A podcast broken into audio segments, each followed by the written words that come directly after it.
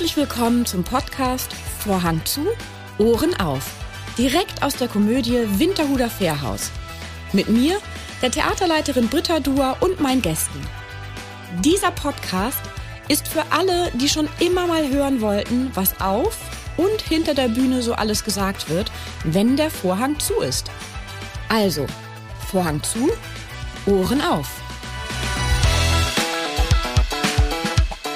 Mein heutiger Gast ist landschaftskompatibel, hat eine Hassliebe zu Spaghetti on Toast und verschafft Ihnen, wenn Sie ganz genau hinhören, eine Freikarte für schöne Bescherungen.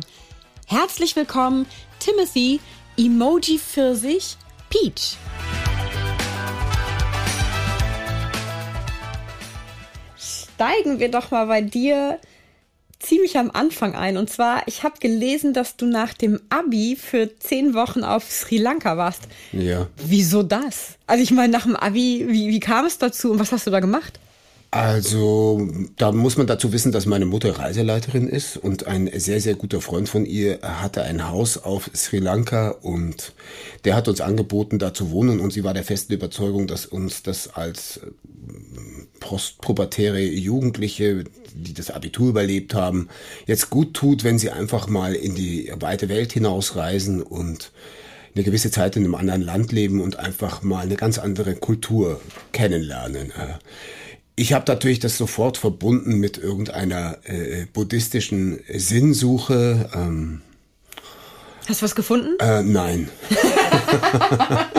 nein, es war sehr, sehr lustig, weil ich eher in alte Zeiten zurückgefahren bin. Wir haben ja an, äh, bei Hikadua Beach gewohnt und das war eine alte Hippie-Kolonie.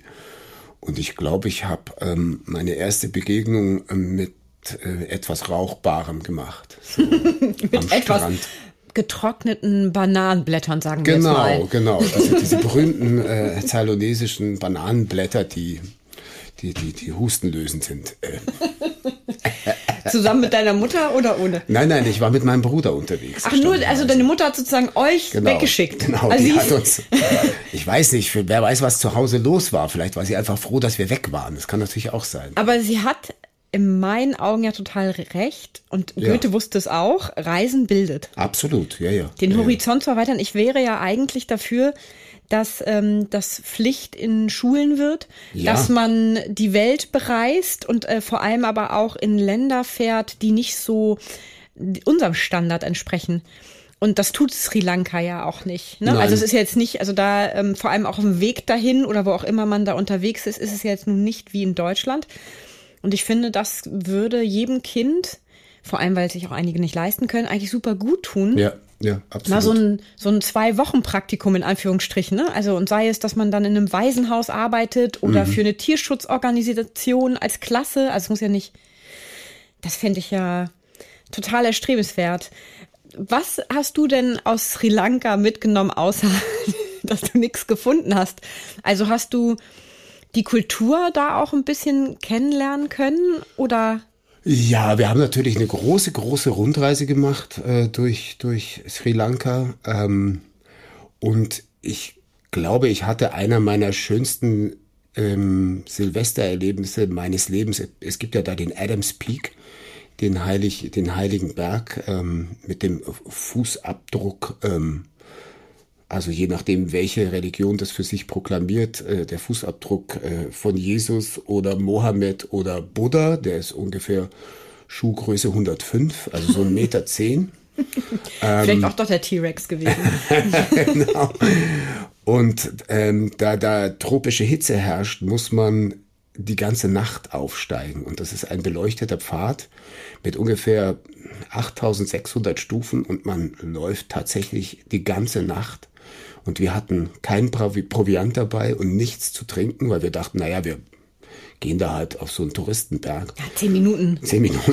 Wir sind tatsächlich mitten durch den Dschungel durch und ich, ich hatte dann plötzlich sowas, dachte, was ist denn das am Bein, was juckt denn da so komisch? Dann habe ich das weggewischt, dann war plötzlich so ein großer Fleck an der Hose.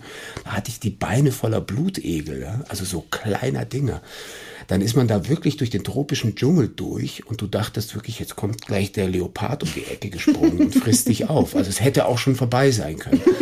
Aber man darf, wenn man dann einmal diesen Berg bestiegen hat. Und das macht man eben in der Nacht, um den Sonnenaufgang zu sehen. Denn wenn es da eine schöne Wolkendecke gibt, dann zeichnet der Schatten des Berges eine Pyramide auf die Wolken drauf.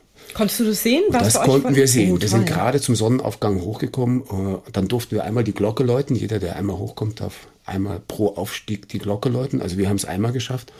Und das war natürlich ein unglaubliches Abenteuererlebnis, das mich und meinen Bruder sehr zusammengeschweißt hat und auch ein sehr spirituelles Erlebnis, weil wir dann, nachdem wir oben waren, kamen ganz viele ja, Pilgergruppen, die dann die dann da hoch ähm, spaziert sind in der Nacht. Und da waren dann welche dabei, die haben wirklich äh, irgendwie 25 Mal die Glocke geläutet. Wie alt ist denn dein Bruder, jünger oder älter? Mein Bruder ist äh, Jahrgang 60, also er ist ein bisschen älter als ich. Drei Jahre. Genau. Das heißt, der war mit dem Abi schon durch? Der war schon durch, äh, aber der war in der Ausbildung mhm. bei Siemens und hat dann sich Zeit dafür genommen und da haben wir mal eine Geschwisterreise gemacht. Und dein Vater, der ja Engländer ist, ja. der ist zu Hause geblieben? Ja, der war ja oh. in der Arbeit geschäftigst. Also was hat dein Vater, also was treibt ein Engländer nach München? Äh, ich glaube, das Geld hat ihn dahin getrieben. ja, ich glaube, der war bei Siemens in, in England und da waren einfach die Gehälter nicht so groß wie in München. Ähm, da wurde eine neue Abteilung aufgemacht und da bekam er das Angebot und ist äh, nach München umgezogen und das war zu einer Zeit, als Made in England nicht mehr ganz so auf dem Stand der Technik war, aber Made in Germany sehr aufstrebend war und dann äh, ist er von London nach München gewechselt. Das heißt, dein Bruder ist in die Fußstapfen deines Vaters getreten? Ja. In wessen Fußstapfen bist du getreten? Weil die deiner Mutter als Reiseleiterin nee, ja nicht. Ich habe keine Ahnung. Also ich Keiner aus eurer Familie? Nein, ich bin völlig aus der Reihe gefallen. Komplett. Also es gibt in unserer ganzen Familie keinen Architekten, keinen Maler, keinen Töpfer, keinen, äh, keinen Künstler in welcher Richtung auch immer. Und es hat sich auch keiner geoutet irgendwie jetzt dann nach nee, Jahrzehnten und gesagt, nee. stimmt, du lebst meinen Traum. Nee, nee, äh, äh, ich habe ja auch noch die englische Seite. Ja, eben. Da habe ich ja auch noch äh, fünf Cousinen. Und es gibt tatsächlich äh, einen Cousin zweiten oder dritten Grades, der ist Lead-Gitarrist in einer Metal-Band. Das habe ich immerhin fast recherchiert. das gleiche also wie du. Fast ungefähr das, was ich jetzt auf der Bühne mache. Ja. Wobei man auch dazu sagen muss, du spielst ja auch Gitarre und Schlagzeug hast du auch schon geübt, gespielt. Ich weiß ja, ja nicht mit was für einer Fähigkeit, aber so unmusikalisch bist du ja nicht. Nein, nein, aber das liegt ja immer daran, dass ich immer für bestimmte Filme bestimmte Sachen mhm. lernen muss. Mhm. Also das Schlagzeug habe ich wirklich mal studiert, zwei Jahre lang. Aber in der Zeit habe ich auch immer versucht, auf Schauspielschulen zu kommen. Ähm, insofern waren meine Abschlusszeugnisse im, in der Schlagzeugschule sehr schlecht. Äh, weil Trifft ich, die Trommel. Ich habe die Trommel getroffen, aber ich habe einfach nicht genug geübt. Ja. Schlagzeug ist ein sehr komplexes äh, Instrument. Das wird immer unterschätzt. Man denkt immer, man haut einfach nur drauf. Aber das ist hochkomplex und hat unglaublich was mit Koordination zu tun. Ähm, und, und das muss man einfach richtig bimsen, ja. Wie, wie alles in der Kunst eigentlich. Ja. Frage als jemand, der noch nie Schlagzeug gespielt hat und sich damit auch noch nie befasst hat. Gibt es fürs Schlagzeugspielen Noten? Ja, natürlich. Ja, Wie ja. sieht denn das dann aus? Also ich meine, da kannst naja, du doch kein C, D, E, also... Nee, nee, das sind Viertel, ah. also du hast immer eine Note für die jeweilige Trommel. Ja. Und du hast dann natürlich die Länge der Note. Viertel, Achtel, Sechzehntel, Zweiunddreißigstel, Triolen. Also das und das, das, das, das spielt man richtig vom Blatt. Also du hast richtig Schlagzeugpartituren. Und ähm, gibt es das auch äh, übersetzt sozusagen klassische Musik fürs Schlagzeug, dass man das nachspielen könnte oder muss man das nach Gehör spielen? Ja, wobei bei der klassischen Musik ist ja die Instrumentierung eine ganz genau. andere. Ja, ja, da genau. hast du die kleine Trommel, die Pauken, den Gong, den Triangel. Genau. Ja, genau. Es gibt ja das berühmte den Bolero von mhm. Ravel, wo immer die kleine mhm. Trommel ja. und der muss immer dasselbe spielen. Da gibt es ja sogar einen lustigen Film drüber, wo also der an der kleinen Trommel immer sitzt und dann setzen die anderen immer ein und der, so, der findet das furchtbar, weil er immer dieselben Noten spielen muss. Oder du bist Triangelspieler und verpasst diese eine, dieses Ding. Dein Einsatz. Dein ja. Einsatz. Und du hast aber nur das Ding. Und vor allem ist es meistens auch dann still. Ja, ja, genau. Das heißt, das merkt auch jeder. Das merkt auch jeder, wenn dieses Ding fehlt. Aber das ist das, der einzige Ausdruck, äh, der, der einzige Möglichkeit des künstlerischen Ausdrucks. Das ist schon, das ist schon beanspruchend. Ja, du hast einen Ja. Satz als Schauspieler. Der Herr Graf, ein Brief und du sagst, Herr Brief, ein Graf. ist vorbei, kannst du abgehen. Das war dann deine Rolle. Genau, und dann alle nur so, ja gut, vielen Dank. Äh, Ja, ja. Super gemacht. Toll. Du bist doch sicherlich zweisprachig aufgewachsen, oder? Ja, ja. Wie war das für dich? Hast du das Gefühl, dass du später erst die Sprachen auseinander dividieren konntest? Ähm, hat es dir am Anfang schwerer gefallen in der Schule dadurch oder war das für dich jetzt, wenn du das so vergleichst mit, weiß Ja. ich nicht, mit Kindern aus deiner Klasse oder so? Also da muss man natürlich auf meine spezifische Situation in Mhm. München lebend eingehen. Ähm, Meine Eltern haben sich natürlich Gedanken gemacht, ob, ob wir im Englischen behaftet bleiben. Dann hätte es die Möglichkeit gegeben, wir hatten ja die, äh, die amerikanische Besatzungsarmee bei uns in München stationiert, in der McGraw-Kaserne. Und da hätte es natürlich die Möglichkeit gegeben, dass ich auf, eine, auf einen amerikanischen Kindergarten und auf eine amerikanische Schule da gehe. So, das wäre die Möglichkeit gewesen. Dann wäre man natürlich aber relativ isoliert gewesen in diesem äh, amerikanischen Ghetto quasi so.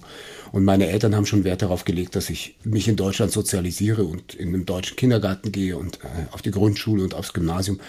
Und da war dann das Englische irgendwann auch weg. Also da war es für mich überlebenswichtiger, dass ich Bayerisch lerne. Ja. Weil wenn du äh, auf, auf dem Gymnasium, auf dem Knabengymnasium, auf dem katholischen, bayerischen, staatlichen Knabengymnasium Maria Theresia, wenn du da kein Bayerisch konntest, dann haben sie dir in die Eier gehauen. äh, das, äh, ja, also Du bist in München aber auch geboren? Oder? Ja, ja, ja, ich bin eben in München geboren. Genau. Ja. Aber es hat dir dann, ist dir das schwer gefallen, Bayerisch zu lernen? Weil ich Nee. meine, wenn du zu Hause jetzt gar nicht sprichst, aber die Umgebung, dann geht das doch eigentlich recht gut, Ja, diese oder? Schule ist in Giesing, das ist ein Arbeiterviertel. Und da wird richtig bayerisch gesprochen. Und ähm, ich bin eigentlich ganz gut und relativ schnell im Annehmen von Dialekten. fremden Dialekten. Und das Bayerische, das äh, hat sich dann so verinnerlicht. Das war dann auf der Schauspielschule sehr lustig. Ich wollte gerade sagen, ähm, wann kommt denn bei dir das Bayerische durch? Wenn du schimpfst, wenn du betrunken bist, wenn du, wann, wann, wann Ja, hört wenn ich man meine dich wahre? Seele zeige. Also wenn ich schimpf und wenn ich betrunken bin. Also wenn Ja, du nein, nach, ich- ich zu Hause bist quasi, Nein, nein, nein, nein, nein. Gar nicht, Das nicht. Also wenn, dann scherzen wir jetzt ein bisschen Ja, über den Dialekt. genau. Aber ich muss sagen, also was das schöne Privileg war, ich konnte halt sehr viele Sachen auch in Bayerisch spielen. Und diese Sprache ist halt einfach äh, knapper, klarer, rabiater und klarer. ja. Also für jemanden Norddeutsches muss ich sagen, klar wäre für mich jetzt Ich meine damit weniger Worte, Ach verstehst du? so, ja stimmt, weil man die Hälfte einfach verschluckt. Es wird verschluckt und es wird sowieso dann. Ja. Ach so, ja, da gebe ich dir recht. Soll ich, soll ich dir ein. Beispiel geben? Ja, bitte. Ich hatte einen Dialog aus, meinem, Ja. aus einem meiner Heimatfilme, Tal des Schweigens. Die Mutter sagt, Mei Bur, mir geht's so schlecht. Dann sag ich, na, na, geh halt zum Doktor. Na, zum Doktor geh ich nicht. Na, na, verreckst. Fertig. Ja. Scene. Ja, aus. Genau. Alles klar, alles Dann gesagt. Bist du eben Dann bist mehr du da. ja tot. Genau. Dann diskutieren wir jetzt nicht mehr, Mama. Sag mal, sag mal bekommst du eigentlich ähm, viele Obst-Emojis, äh, wenn man, wenn man mit dir schreibt? Nee, irgendwie realisieren die Leute das nicht, dass, äh, dass ich ein echter Pfirsich bin. Ach, ehrlich nicht? Nee, gar Ich nicht. dachte schon die ganze nee. Zeit, die schicken dir andauernd so, Ach, hallo schön. Pfirsich. Weißt du so, also, da war ich schon kurz davor letztens, ob ich da nicht einfach den Pfirsich-Emoji nehme. Nee, die haben oft, ich glaube, das ist irgendein preußischer Name, P-I-E-T-S-C-H, das, das kriege ich ganz oft. äh. Also ich muss vielen dann buchstabieren, dass ich eigentlich wie der englische Pfirsich heiße. Also dann meinen sie Beach, nee, nicht wie der Strand, sondern wie der Pfirsich. Und die können das dann nicht richtig glauben, dass einer Pfirsich heißt. Aber ich, ich habe mich mit dem Obst da angefreundet. Das ist schön, das ist, das ist rund, das ist saftig, das ist sinnlich, das macht ist weich. Das ist weich, das macht Flecken, die nicht mehr rausgehen und es hat einen giftigen Kern. Also was will man mehr? Oh, jetzt könnte ich ja darauf eingehen.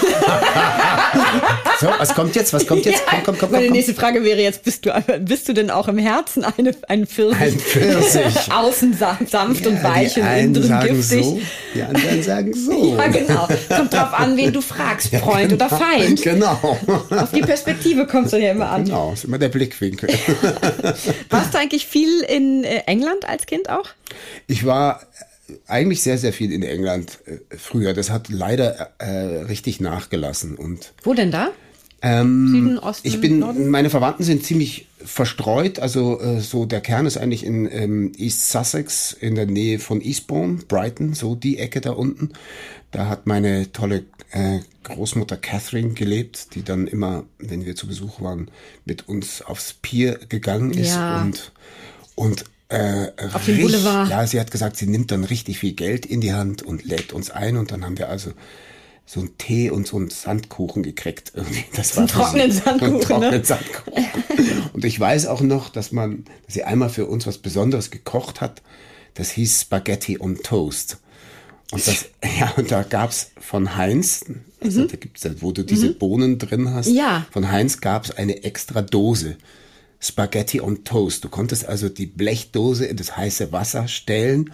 Dann hast du eine von diesen wirklich klebrigen englischen weißen Toastscheiben mit äh, schlechter Butter oder Margarine oder irgendwas und dann wurde diese Dose geöffnet, wenn sie erwärmt war und auf den Toast gekippt. Und da waren dann Tomatensauce mit Nudeln. Genau. So. Und das war dann Spaghetti on Toast. Und das war das Sonntagsessen. So, ich, I, I make you something very special, my dear. das ja. heißt, das isst du jetzt wahrscheinlich immer noch extrem gerne. Ja, ja, unbedingt, unbedingt, ja, ja. Jeden so Sonntag. Wie, so wie Miracoli, ja, ja, klar. Mm, mm, mm, Miracoli ist fertig.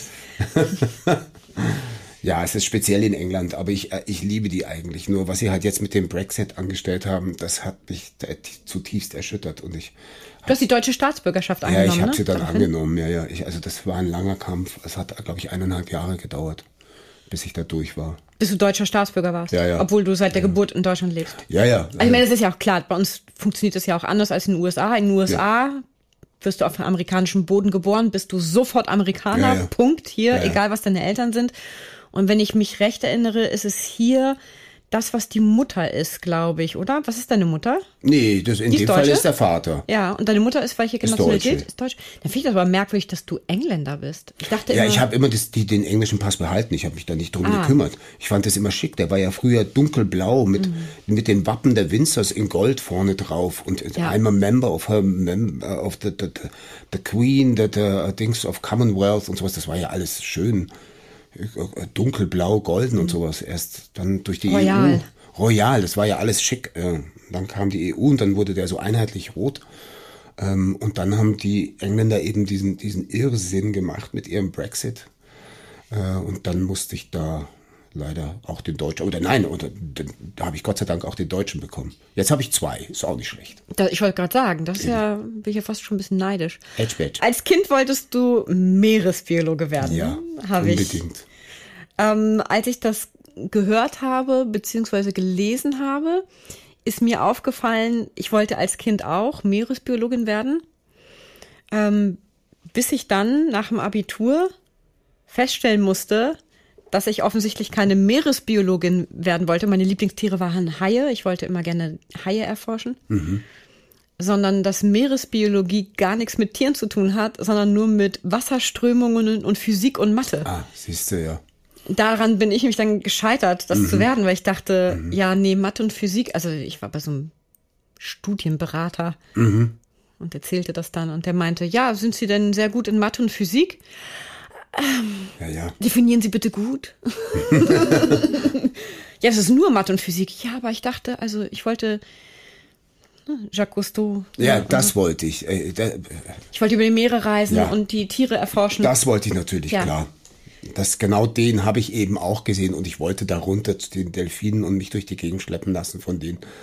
Und, und, und, äh, ich sehe, wir wollten ähnliches. Die Meere retten und, und aber das war natürlich eine romantische Verklärung, klar, dass wenn man. Ja, es ist dann auch eher Zoologe, ja, wenn man ja. dann werden muss, scheinbar. Ja. Also wie gesagt, das war war mir auch nicht so klar. Nur da musste ich so lächeln, als ich dich reden hörte und meinte, ja, ich wollte Meeresbiologe werden. Ich wollte mit Delfinen schwimmen, dachte ich, ha, Nicht nur ich bin dem aufgesessen, dass Meeresbiologen genau, nur mit genau. Delfinen rumschwimmen. Gott sei Dank. Vielleicht war die Hälfte Fake bei Cousteau, ne? Man weiß es ja nicht. Dann. Ja, ich weiß auch, vielleicht war er auch gar nicht, vielleicht hat man ihn nur Meeresbiologe genannt. Ja, ja. Vielleicht war er ja, hat er ein ganz anderes Diplom gehabt. Eben. Ich muss gestehen, äh, ich kenne ihn gar nicht. Also ich habe auch nie eine Biografie gelesen von ihm oder so. Ja, na, es gibt ja diesen Film über ihn, der ist ja durchaus kritisch, also wo ja, aber den, den habe ich auch nicht gesehen. Also ich war auch eher, wie gesagt, auf Haie spezialisiert und mhm. das war, ich meine, da hieß Hans Hass. Und ah, der ja, hat ein ja, Buch geschrieben, Stimmt. wie Haie wirklich sind. Das mhm. steht immer noch in meinem Regal. Hast du denn schon Haierlebnisse gehabt? Ähm, also warst du denn schon schwimmen mit Haien, oder? Ja, aber nicht freiwillig, also nicht freiwillig so, also. Mhm. Und, also, also ich hatte mal so einen 4 Meter Hammerhai. Ja, den hatte ich noch nicht. Das, äh, das ist schon spooky unter Wasser, wenn die so auf dich zuschwimmen.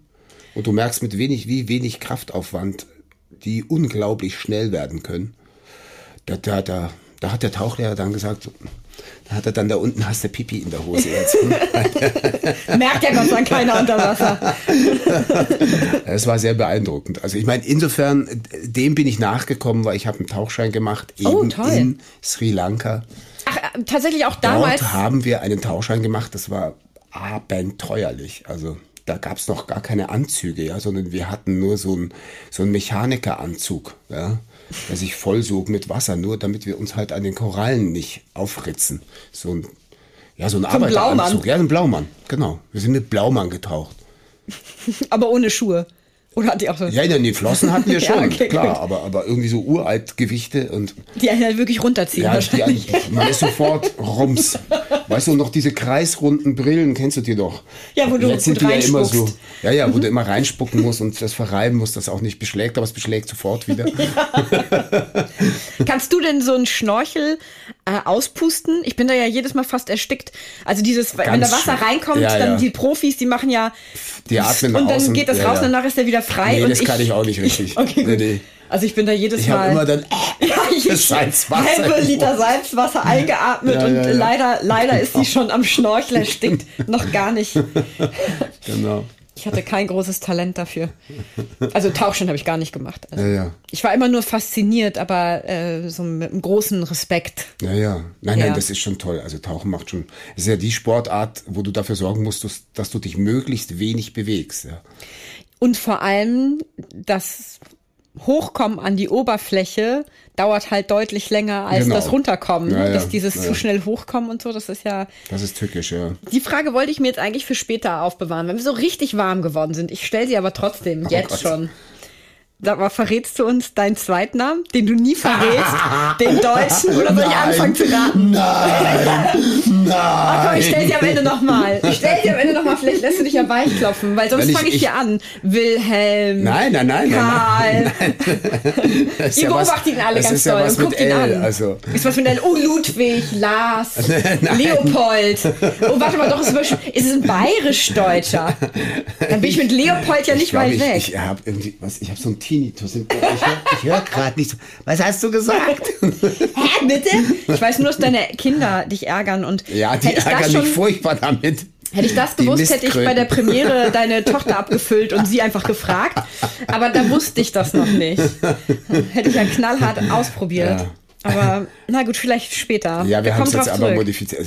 Es, Ihr habt's modifiziert. Willst du es raten? Wenn du es raten willst, dann könnte ich dir einen kleinen Hinweis geben. Oh, gib mir mal einen Hinweis. Fußballspieler deutscher Nationalspieler mit M, äh, der jetzt natürlich nicht mehr Nationalspieler ist, sondern immer Trainer werden will und ganz viele junge Frauen hat. Ach, ein biblischer Name. das ist doch biblisch, oder nicht? Seiner ich sage ihn jetzt du? nicht. Ja, also deiner dadurch ja auch. Äh, naja. Oder ja. ist deiner nur ähnlich? Meiner ist der Vorname von. Ja. Ja. Hm. Ja. Hm. Genau. Das wird, das, das ich, ich mache gerade Zeichen.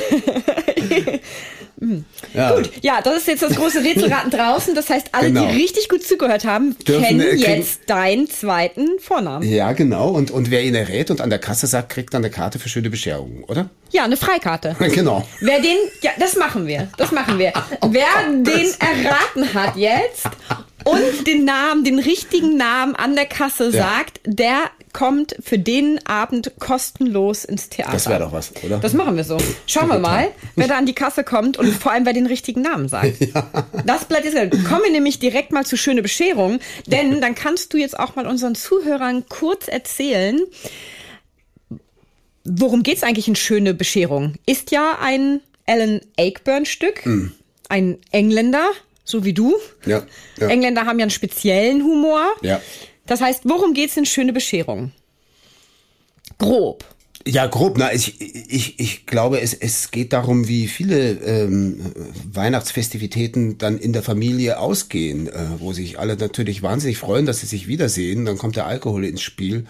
Äh, dann ähm, offenbaren sich die, die Defizite der Familienkultur. Äh, dann gerät es äh, komplett aus dem Gleis und äh, die Party wird gecrashed und alle sozialen Abgründe, die alle versteckt in der Form hm, mit sich tragen, kehren sich nach außen und es endet natürlich im totalen Debakel.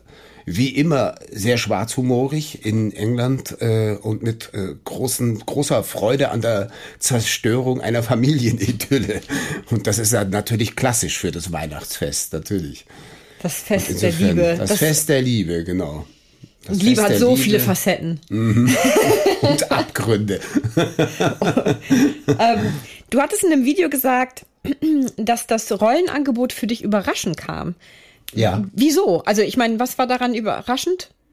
Ich war da eigentlich gar nicht vorgesehen, sondern das sollte der Hardy Krüger Junior spielen. Der hat aber einen eigenen Film produziert und musste nun in der Probenzeit ähm, diesen Film aufnehmen und unser Regisseur, der Volker, hat den rausgelassen und da Marion Krach bei mir in der Agentur ist und sie dann einen Schauspieler gesucht haben, der, sagen wir mal, gleichwertig das äh, mhm. auf sich nehmen kann, ähm, haben die mich da gefragt und dann war das so eine Sache, äh, kannst du in Kannst du morgen? Ja, kannst du morgen anfangen. So ja, genau. ja, ja.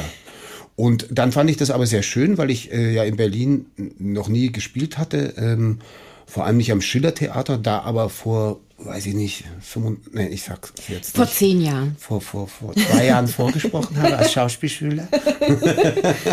also vor ewigen Zeiten, äh, da stand die Mauer noch, 1988 oder was habe ich da vorgesprochen. Ähm, und das natürlich nicht bekommen, aber das ist dann schön, wenn man dann so 35 Jahre später dann. Ha! Dann doch noch, ha, nimm das. nimm das. Jetzt bin ich da. Bam. Ha. So, das habt ihr jetzt davon. Auf der Bühne. Das habe ich 35 Jahre geübt. Jetzt zeige ich es euch. so. Nein, und dann bin ich natürlich da komplett in diese Corona-Nummer reingekommen. Ja. Und das war natürlich schon bitter, weil dann hatten wir endlich dieses Ding am Laufen und dann ging das genau bis zur Generalprobe. Äh, dann haben wir sozusagen für uns selbst eine Probe gemacht, also das einmal zur Aufführung gebracht und dann ging der Lappen zu. Ja, und dann kamen ja die mehreren ja. Monate. Und dann kam dieses äh, Große. dunkle schwarze Loch da, dieses unangenehme. Und dann habt ihr das aber. Ein Jahr später. Genau. Genau. Und da war es alles noch ein bisschen kritisch und reduzierte Zuschauerzahl mhm, und ja. sowas. Und man hatte immer so das Damoklesschwert über sich, dass die Behörde sagt, so, jetzt machen wir wieder zu. Und dann haben wir eine Woche gespielt und dann zwei Wochen und dann sind wir tatsächlich durch alle Vorstellungen durchgekommen. Äh, wir waren völlig irritiert. Und gesund. Das ist und ja gesund. also Wahnsinn. Ja, ja. Und das gesund. ist bei so einem großen Ensemble. Wie viel seid ihr? Acht oder neun? Neun sind wir, ja. Neun. Ja. Das ist ja, ne? Also ja, ja. Hut ab, kann ich da nur sagen. Ja. Das ähm, kennen wir alle anders. Immunleistung, ne? Ja. Wie ist denn das mit so einem großen Ensemble zu proben und dann auch zu spielen? Also die, wie ist das mit der mit dem Raum?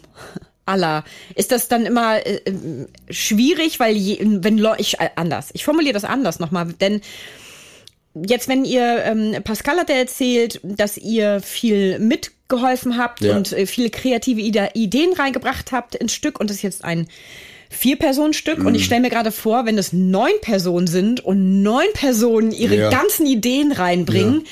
dass das doch, also konfus werden könnte. Also ich glaube, in dem Fall muss man sagen, ist die Konzeption eine ganz andere gewesen. Denn der Volke, Volke Brabant, der Regisseur, ähm, hat mir erzählt, dass das eines seiner Lieblingsstücke ist, das er schon ewig machen wollte. Und er hat das auch schon ganz lange für sich bearbeitet und mhm. hatte eine ganz klare Vorstellung. Also wie, am einfachsten wie, dann, ne? was, das ist dann am einfachsten. Mhm. Und, ähm, mein persönliches Problem war, dass ich so am Anfang der Proben nicht seinen persönlichen Vorstellungen entsprach. Ja. so, ähm, und äh, bei Pascal ist es nicht so das Problem, weil manchmal entstehen durch die Defizite dann auch wieder was äh, sehr Kreatives. Und das ist eigentlich das Prinzip von Kehrseite der Medaille, weil wir mhm. da dachten, um Gottes Willen, das ist ja gar nicht lustig, wir könnten doch das machen. Und dann war das viel lustiger. Mhm. Der Volker hat eine ganz klare Vorstellung gehabt, wie es zu sein hatte. Und da musste man dann sehen, dass man sich als Schauspieler da reinfügt. Mhm. Und für die Ensemble-Geschichten, wo wirklich alle dran waren, da hatte der das minutiös wie auf einer Musikpartitur genau getimt. Zack, der Satz, da, der Satz, dann der Satz. Und das haben wir einfach Eingeübt, trainiert, ja. geübt, ja. ja. Und da war er auch relativ klar und konkret und sagte, naja, auf der Schauspieler-Talentskala bist du jetzt von eins bis zehn bei einer drei. äh, und dann habe ich mich im Laufe der Zeit aber auf so eine, auf so eine acht bis neun hochgearbeitet. Oh, ist doch gut. Ja, und jetzt sind wir ja dann in Hamburg, dann gebe ich euch die zehn. Da bin ich, also ich freue mich jetzt schon auf die 10. Ich, genau. Und ich glaub's dir, denn äh, das, was da jetzt auf der Bühne ist, ist auch eine 10. Ah, ja, also, ach, danke, das musst du beurteilen. Ja, ich, also, ich versuche da ja nur schwitzend durchzukommen. Von, ja, von einem Fettnäpfchen ins andere. also ähm, ich bin schon mal sehr gespannt und bei neun Personen ist ja noch mehr Action auf der Bühne. Ja. Und du hast ja auch zwei Komödien-Vollprofis an deiner Seite. Und zwar meine ich damit Alexis Cara und Oliver Dupont. Ja, ähm, ja. Die sind ja, also die haben ja einen, finde ich, extrem großen Unterhaltungswert. Dezenz ist Schwäche, ja, genau. die holen sich das schon. Ja, ja. Das ist also Wahnsinn. Die waren nämlich bei uns bei 39 Stufen. Ah, ja, ja, ja, ja. Das genau. haben sie mit Ingolf Lück hier zusammengespielt. Mhm. Und da haben die, ich weiß nicht, 25 Rollen, 30 Rollen zusammengespielt, Ach, toll, abgehalten. Ja, ja, ja. Und also erzählt, ich hätte ja. mich wegpacken können, die beiden im Doppelpack, ne? Also ich hätte das, also. Ja, der Oliver, der Mistsack, der, der zieht ja noch ganz andere Tricks aus der Hutkiste. Ja, der hat dann auch noch sein Kasperle-Theater dabei. So ah, ja, stimmt, im Stück, das habe ich gesehen Stück, im Trailer. Ja, genau, genau. Das ist die, die weihnachtliche Kasperle-Theateraufführung, die keiner erträgt und keiner aushält. Aber es gehört zum Ritual dazu. Und das ist natürlich auch eine Steilvorlage für Katastrophen. Gags, ne? ja. Wie sieht eigentlich bei euch das Weihnachtsfest zu Hause aus? Äh, habt ihr da auch irgendwelche Traditionen? Also ich gehe mal davon aus, dass es nicht so eskaliert wie bei Schöne Bescherung. Aber habt ihr da spezielle Traditionen? Die, die naja, das, das, hat sich, das hat sich jetzt sehr äh, beschränkt auf die Familie. Meine Eltern sind 85 und 86 und ich versuche, solange die das noch können, die mit in das Weihnachtsfest reinzunehmen. Äh, die Kinder werden jetzt groß, Tochter ist nicht mehr Tochter da. Tochter ist in New York. Ja. Äh, wenn es passt, dann ist sie da. Wenn es nicht passt, dann ist sie in Amerika. Äh, dann reduziert sich so der, der Familienkreis. Aber als, als die Kinder klein waren, hattet ihr da ja, so da feste Rituale mit Klingeln, ja, ja, ja, Bäumchen, ja. Wir hatten so? mit Klingeln und mit Singen und das Christkind kommt und ich hatte, ich hatte dann irgendwie so lauter so Wunderkerzen all den Balkon gebunden und die alle der Reihe nach angezündet und da war also das Christkind gerade gen Himmel gefahren, so, also mit allen mir zur Verfügung stehenden Showtricks und sowas. und schauspielerischen ähm, Tricks. Ja, ja, ja, ja, aber das, das hat sich jetzt natürlich etwas abgemildert. Wir sind froh, wenn wir einfach zusammensitzen und dann gibt's Raclette bei uns traditionell. Ah ja. Ja, ja weil das so eine Form von Essen ist, wo man nicht so viel vorbereiten muss äh, und nicht wahnsinnig kochen muss, sondern was sehr kommunikativ ist und auch lustig ist und man kann sich das selber zusammenstellen. Und das ist etwas Feines und Unkompliziertes so. Mhm. Was nervt dich denn an Weihnachten am meisten? Ja, ich muss schon sagen, aber das ist ja letztlich bei all diesen Sachen so. Äh, Halloween hat sich ja auch komplett kommerzialisiert. Äh, ich finde, Weihnachten ist dann manchmal auch ein, ein richtiges Geschäft geworden und so. Äh, wenn jetzt, also wir haben ja so diese Jahreszeiten in München, wenn der Sommer vorbei ist, äh, dann siehst du schon die Bierzelte vom Oktoberfest und kaum ist das Oktoberfest zu Ende, hast du schon die Nikoläuse im Supermarktregal. Und da muss ich sagen, das ist schon einfach eine ganze Industrie, die da, da dran hängt. Und diese komplette Kommerzialisierung, auch, auch dieses Muss, auf den Weihnachtsmarkt zu gehen und dann zahlst du aber 10 Euro für einen Glühwein oder irgendwie sowas. Das, ähm, das, das ist, ist das, nicht mehr so, ja. das ist nicht mehr so meins, muss ich sagen. Schenkt ihr euch noch was zu Weihnachten?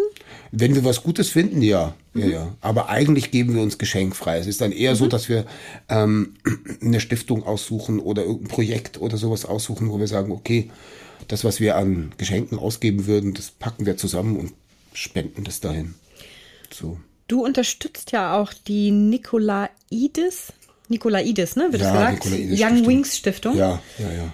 Und das finde ich ja, ähm, ich sag mal ganz kurz, ich lese mal kurz vor, was ich dazu aufgeschrieben habe, mhm, denn das ist mhm. eine Beratung und Betreuung junger Trauernder. Ja. Deren, also die Angebote der Stiftung sind unabhängig davon, wie lang der Tod des geliebten Menschen zurückliegt und sie helfen zeitlich unbefristet und kostenlos. Ja.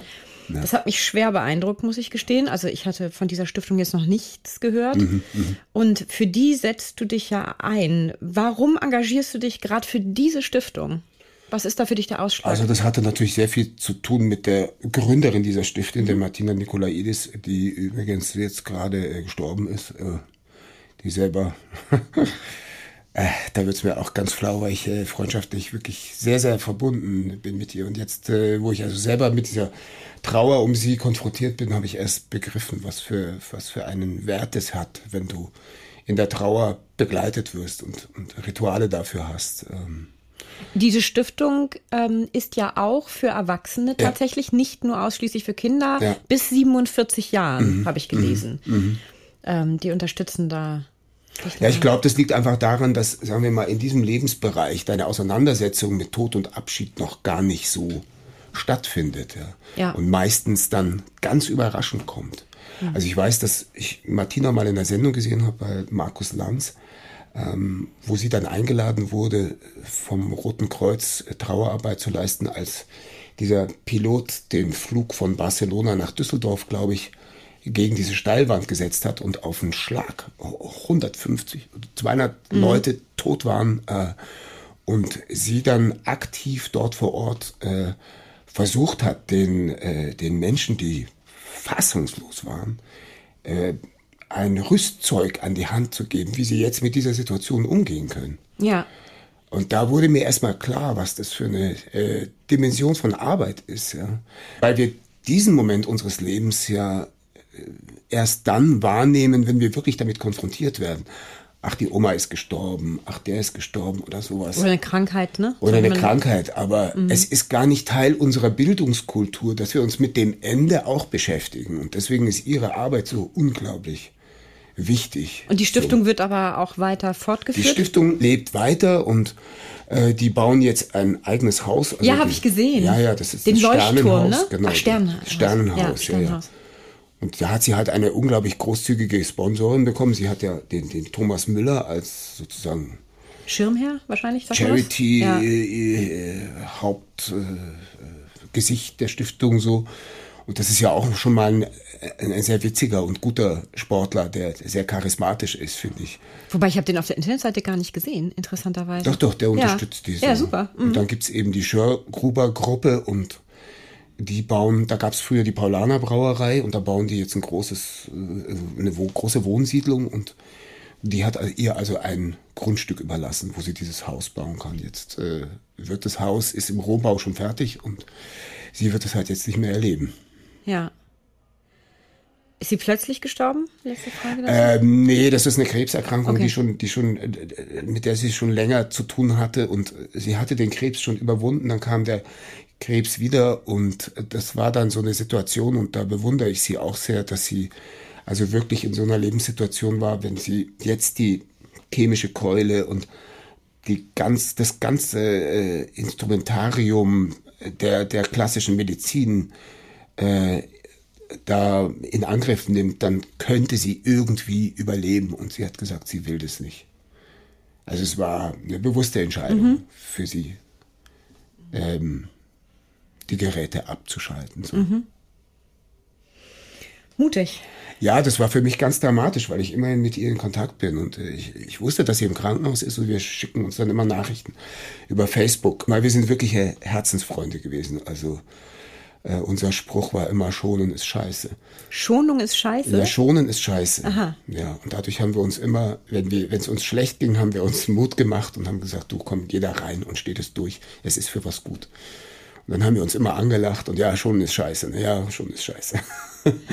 und jetzt äh, habe ich dann plötzlich äh, keine Nachrichten mehr gehört. Ja? Und dann dachte ich mir, hm, da stimmt irgendwas nicht.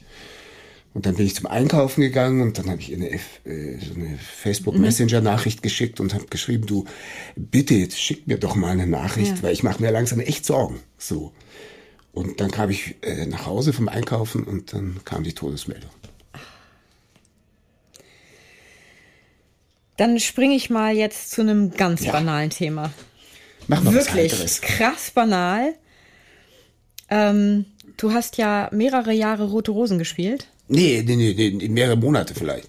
Aber war es nicht über zwei Jahre? Nee, nee, nee, nee, das ist ja immer eine Oder war es wieder es ist immer ja. eine Staffel, das sind zehn Monate und ich, meine Figur wurde ein bisschen vorher eingeführt. Ach, da, da deswegen, ich, ah, okay, weil ich hatte, ich, das waren, waren so zwei Jahreszeiten, das waren ja zwei, äh, genau, drei Jahre. Genau, so ich war also in der neunten und in der zehnten oder sowas. Ah, okay. Das war so mhm. überlappend. Also ich wurde schon so vorher eingeführt, bis ich dann meine Hauptrose entdeckt habe, so. deine, also deine berufliche Hauptrose. Ja, ja, ja, meine berufliche. Deine echte Rose hast du ja auch ja, schon ja. ganz lange. Und äh, du bist ja ein Münchner. Hast du dann während der Dreharbeiten in Lüneburg? Ja, ja. Ich hatte eine Wohnung da. Das wäre gar nicht anders gegangen, weil da musste ja so ein Pensum abreißen. Das ist unglaublich. Dreht ihr eine ganze Staffel pro in Tag. einem durch? Nee, pro Tag, aber. Äh, eine Folge pro Tag. Ja, quasi von der Zeit. Ja. An einem Tag werden 47 äh, sendefähige Minuten gedreht. Also so, dass eine Staffel pro Tag fertig ist. Aber du drehst natürlich in einem Block von einer Woche von den fünf Folgen. Äh, ja, natürlich die, die werden dann Szenen. unterschiedlich je nach Motiv zusammengesetzt. Das heißt, wie lange musstest du in Lüneburg wohnen? Wie lange warst du da ungefähr? Ja, elf Monate, zwölf Monate sowas. Ja. Ach doch, so lange warst ja, du ja. dann auch davor? Oh. Ja, ja. Na, ich war der, der Hauptroserich. Äh, äh. der Hauptroserich. Genau. Ja, das stimmt. Das ist ein süßes Wort. der Hauptroserich. Bio ähm, Mertens ist immer noch eine Legende. Ich werde immer noch damit angesprochen. Ach, Herr Mertens, schön Sie zu sehen. meine zwölfjährige Tochter, ich weiß nicht, wo sie, ich glaube, durch meine Mutter hat sie mal Rote Rosen geguckt ah. oder so. Die kennt dich. Ach, wow. Ja. Ich habe ja eigentlich nicht so junge Fans, so das sind ja eher nee. gesetzteren Alters. Die, so. ähm, äh, als sie dann die Werbung sah, meinte sie, den kenne ich. Ja. Der hat bei Rote Rosen mitgespielt. Das ist der dann hat er, dann hat er, genau, sie hat auch den Namen gesagt, den er mir natürlich überhaupt nichts sagte.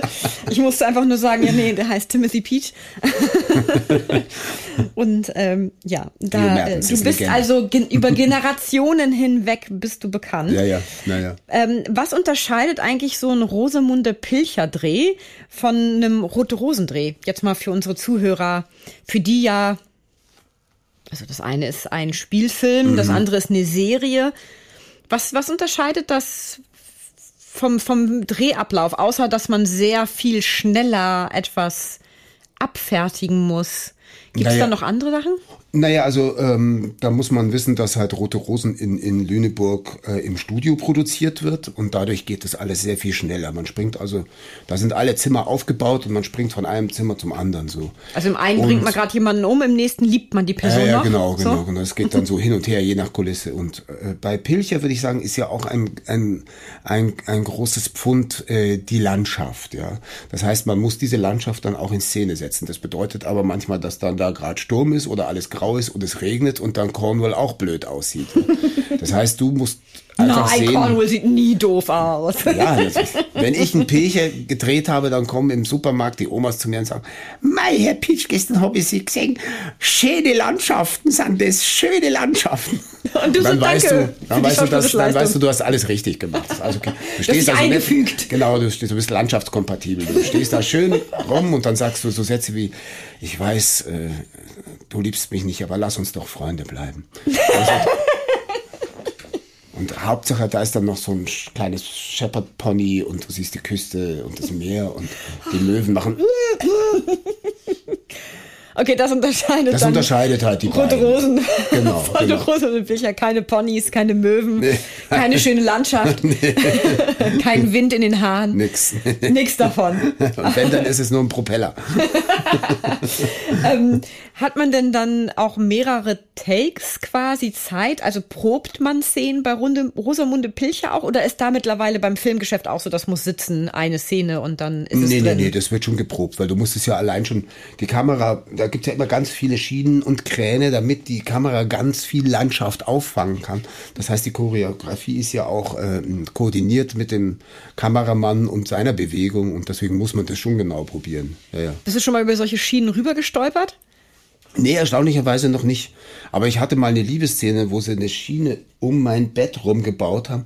Und das war aber so eng, dass sie, während die Kamera vorbeifuhr und ich vorne die, die küsste und sie anflötete, sie mir meine Beine nach oben zogen, damit der Kameramann vorbeikam und sie dann wieder ausgestreckt haben, damit die Kamera dann, drum, als sie rumrum gefahren war. So. Und du musstest vorne rum so tun, vorne- als ob du ganz entspannt ja, ja. Also es knutschend. gibt, es gibt Sachen, äh, wenn man das dann sieht in echt, dann denkt man, äh, Ja, nichts mit Romantik. nee, nichts mit Romantik.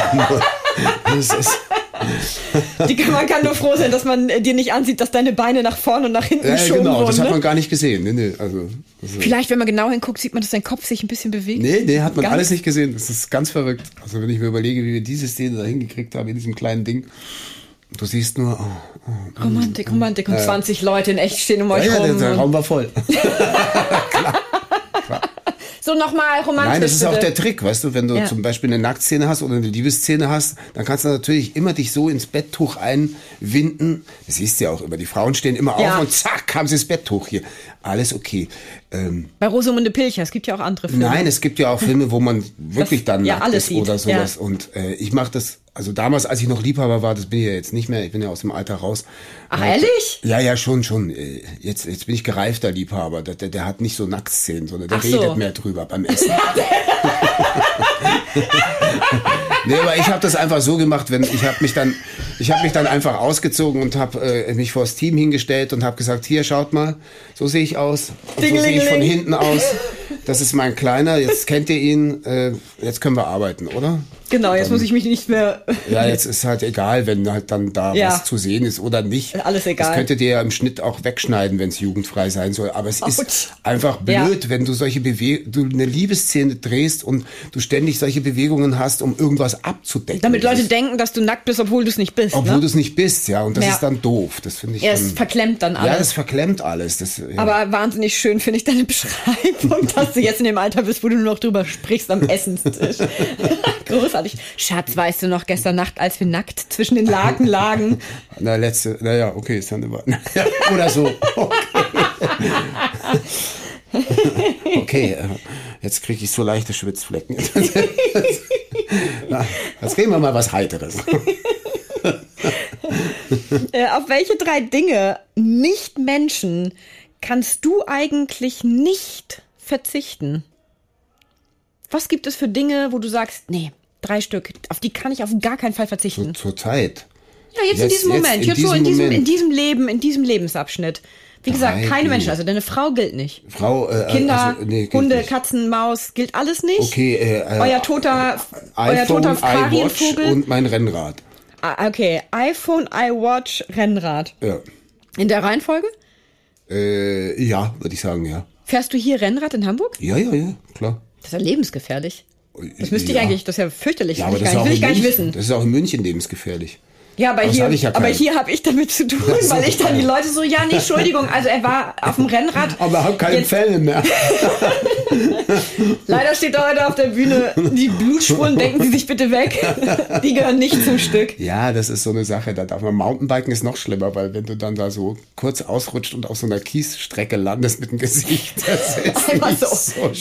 Einmal so eine Bremsspur durchs Gesicht und dann stimmt der Anschluss nicht mehr. Ja. Aber Rennrad hier in Hamburg stelle ich mir immer so schwierig vor, weil ich kenne ja die Radwege, ich fahre hier ja auch Rad. Ja. Da, da haust du dir doch alle Reifen kaputt. Oder, oder Nee, ich habe ja geschafft? mittlerweile ganz, ganz teure Reifen mir gekauft. Oh, Äh, ach so. Handgemachte Continental. Da hatte, Handgemacht. Ja, wirklich. War die, also steht da drauf, Ja, aber okay. wahrscheinlich ist es. Und seitdem ich diese Reifen habe, passiert mir gar nichts mehr. Die, Oh, die, die sind irgendwie so stabil. Da, da kostet einer 120 Euro und das, die fahre ich geht aber ja jetzt schon, noch. Die fahre ich jetzt schon fünf Jahre oder sechs Jahre. Und obwohl die so schmal sind und es immer ordentlich äh, äh keine Federung rumpelt. Du merkst am Gesäß. Ja. Mhm. äh, wie viele Kilometer fährst du dann so am Stück? Weißt du das? Natürlich, du hast ja Apple Watch und alles. Äh, ja, was, was jetzt, ist hier, jetzt hier muss ich das ja timen, weil ich habe ja. ja. noch eine ziemlich anstrengende Vorstellung immer. Ja, also ich, ich, ich fahre dann so 40, 50 Kilometer sowas, das reicht mir dann eigentlich. ja. Mal eben. Ja, das ist ja. Aber ich habe ja auch noch ein Fitnessstudio. Hier, das. Auch das noch? Ja, ja, ja, das ist super. Okay, letzte Frage. Was machst du denn dann? Ist das dein Ausgleich? Ja. Also dieser, diese sportliche Betätigung, den Kopf frei kriegen ja, quasi, ja, ja. ist dein Ausgleich für. Nein, ich muss ja wahnsinnig toben auf der Bühne und wenn ich da nicht physisch genug Kraft habe und dann kommst du natürlich auch mit so Spannungen raus äh, am Ende der Vorstellung und ich muss das am Vormittag abarbeiten, ja. Und wenn ich das nicht tue, werde ich echt unleidlich. Also meine Frau sagt dann, bitte geh ins Training. Genau, bitte mach mal jetzt Sport. bitte mach mal Sport. Wie Lass schön. uns nachher reden. Genau, wir reden, wenn du 40 Kilometer gefahren bist. Ich freue mich schon. Ja, Tschüss, genau. Schatz. Hier schubst dich an, okay? Wiedersehen. Hier ist dein Trinkfläschchen für unterwegs. Genau. Ich sehe.